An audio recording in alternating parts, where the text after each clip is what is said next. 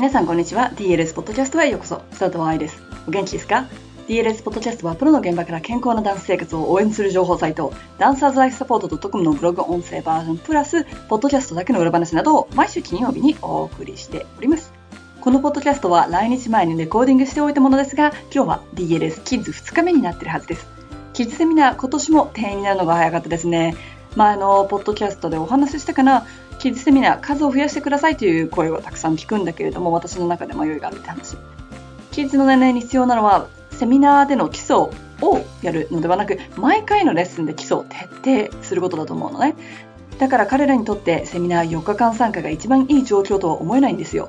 だけど今まで基礎をやってこなかった子にとってはいい経験になると思うし基礎はつまらないと思っている子たちにとって楽しいかもと考えを変えてもらうっていうのも大事だろうし何よりも必死にやるという経験や他の子たちと一緒に頑張るチームワーク的なものを体験してもらうっていうのはすごいプラスになると思うのね。だからさ悩むところなんですよ。キッズを増やすかどうか。リスナーの皆さんどう思う？なんて勝手に投げてみたりして。さて今日はそんなキッズの子たちにも当てはまる骨盤の成長についてお話ししていきます。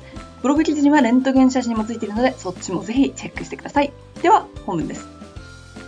骨盤の成長成長中の体を扱う人たちへ。DLS には隠れてやっているプロジェクトがいくつかあります。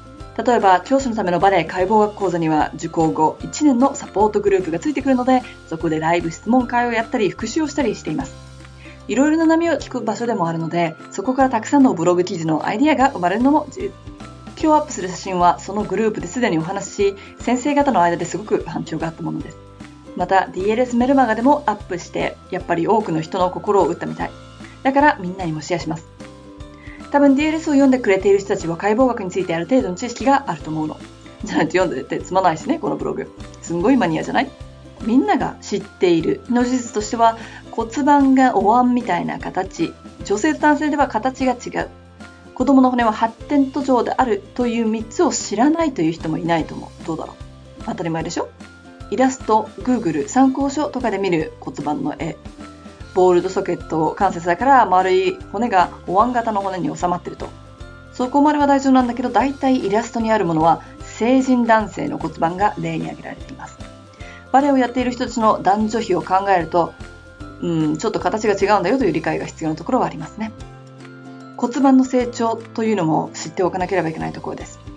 人間2歳半のこのレントゲンを見ると体ができていない様子がすごくよくわかりますよね。ボールとソケットってボールは骨につながってないしさソケットになるお椀の部分も見当たらないそう存在しないんです小さい子たちを教えている先生方はこの骨盤を指導していますこれが小さい子たちに無理やりターンアウトはもちろん5番ポジションなんで難しいことを教えない理由でぎゅうぎゅうストレッチをしない理由です。だって見てみてよ。関節としてできてないじゃん。次の写真。9歳のこの骨盤。先ほどの写真と比べると股関節のカップはありますが球になっている部分が大腿骨とつながりきってはいません。そして骨盤の骨が割れているように見えると思うんだけれどそれはまだくっついていない証拠。つまり骨化が進んでいない証拠。レッスンも難しくなっている時期だとは思いますがまだポワントなんて履けていない時期。足の骨たちはもっと成長が遅いんですよね。ターンアウトもゆっくりと筋肉を育てているはず。そしてここら辺の年代から我がのはバレエなどではトレーニングが始まりますね。この前トレーナーさんがツイッターで柔軟性は小学生の体が10歳、12歳の時点から年齢とともに徐々に失われていく研究があると書いていましたが私はその研究を読んだことがありません。確かにだって骨がつながれば人体が強くなれば体は硬くなるでしょう。骨が硬くなるでしょう。そうしたくないとやってたらどうなるか。14歳のレントゲンを見てみましょうか。大腿骨がかなり普通の骨というかみんなが知ってる骨の形にはなってきてるしボールとソケットもちゃんと見えるけれどもさっきお話しした骨がつながっていないと言ってたギャップ。あれが綺麗につながってないのが見えるね。大人の骨ではこの部分はギャップはなく綺麗につながってるのが見えます。そしてこれが解剖学バージョンで見るイラストだけどさ今バレエを習ってる人たちの何パーセントがこのような骨盤だろうかちっちゃいうちに必要な動きはとか、バレリーナの卵に必要なものはなんていう記事はたくさん書いてきましたし、セミナーでもお話ししていますが、こんなにクリアにレントゲンで目の前で見ることができるとその意味が通じると思う。百聞は一見にしかずってやつ。本当ね。これらの写真はこの前私が勉強してきたセミナーの資料にありまして、オーナーさんに許可を取りました。だからバレエ教師は解剖学を知らないと。だから私たちは勉強し続けないと。だから私たちは形ばっかりを追い求めてはいけないんだと。確かに無理やりストレッチをしても怪我しない子もいるかもしれない。小さいうちにバリエーションを練習してプロになった子もいるかもしれない。でもそれってバレエをやっている人口の何パーセントでしょうか最後にもう一度1枚写真を載せます。矢印がついている部分、これが座骨ですね。これ、座骨が剥離骨折している写真だそうです。ハムストリングの無理やりストレッチでなったそうです。そう、ストレッチは子供だったら骨折させる危険性があるんです。ちっちゃい子にワインの味わいがわかるでしょうか？ジュースでもいいよ。食事でもいい。深い味わいがとか、口に残る後味がとか言います？言いませんよね。ほろ苦さっていうの？辛さが癖になるみたいな？そういうのって大人の言葉でしょ？ボキャブラリーは育てなければいけません。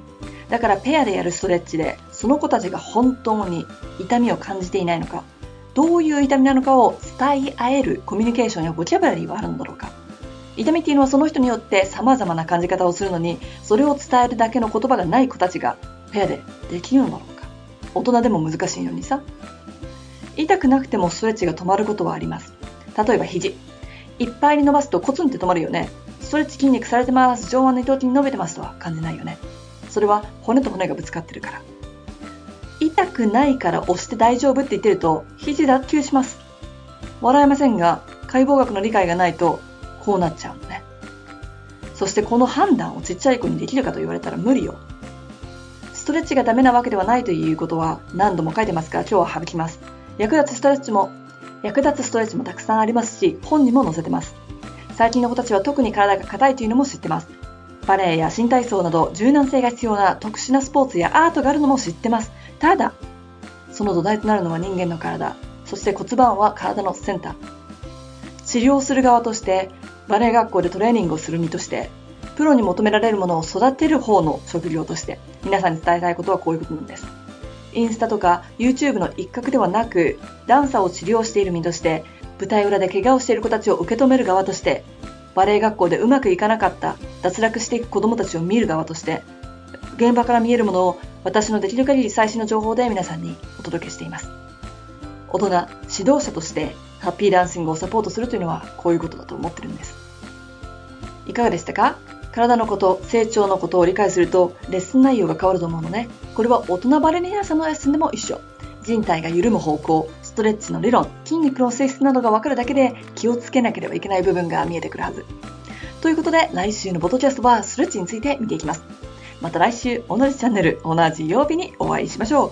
ハッピーダンシング、佐藤愛でした。